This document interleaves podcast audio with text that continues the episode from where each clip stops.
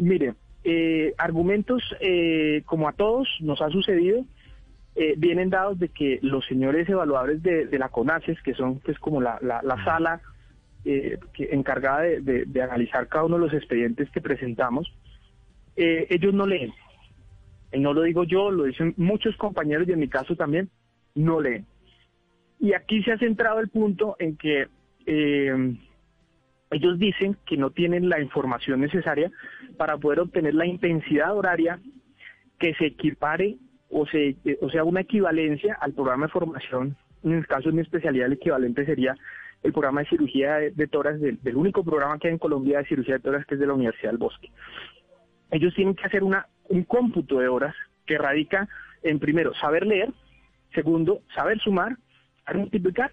y el total de esas horas dividirlo por lo que equivalen los créditos de académicos aquí en Colombia, porque en España el sistema de formación sanitaria no se rige por créditos académicos. Pero la información está, está completa, lo he documentado, he subido inclusive en mis redes sociales los documentos donde se acredita y donde cualquier persona que sepa leer, sumar, multiplicar y dividir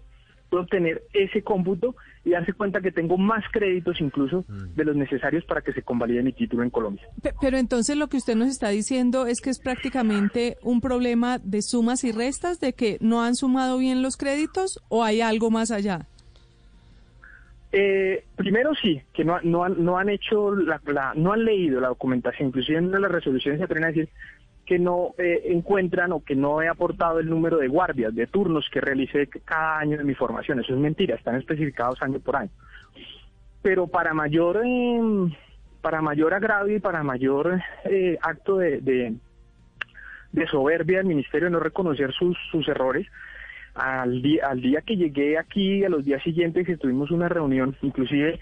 habiendo hablado con el señor viceministro, que para entonces estaba de viceministro encargado, eh, no reconocen los errores, pero ellos han utilizado la vía diplomática para solicitar la información que dicen que yo no aporté en un hecho sin parangón, porque es absurdo que, eh, o sea, como, como no creyendo que es que yo no he entregado la documentación completa, lo que ellos están buscando es un culpable o un documento que les pueda salvar de todos los errores que se han cometido. Y la situación es que eh, esa documentación está tan completa,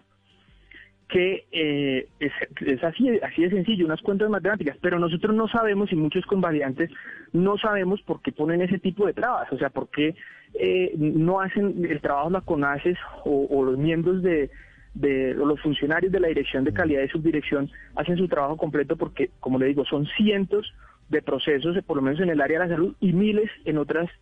eh, profesiones. Los maestros tienen unos problemas bastante complicados con la CONACES por estas actuaciones irregulares.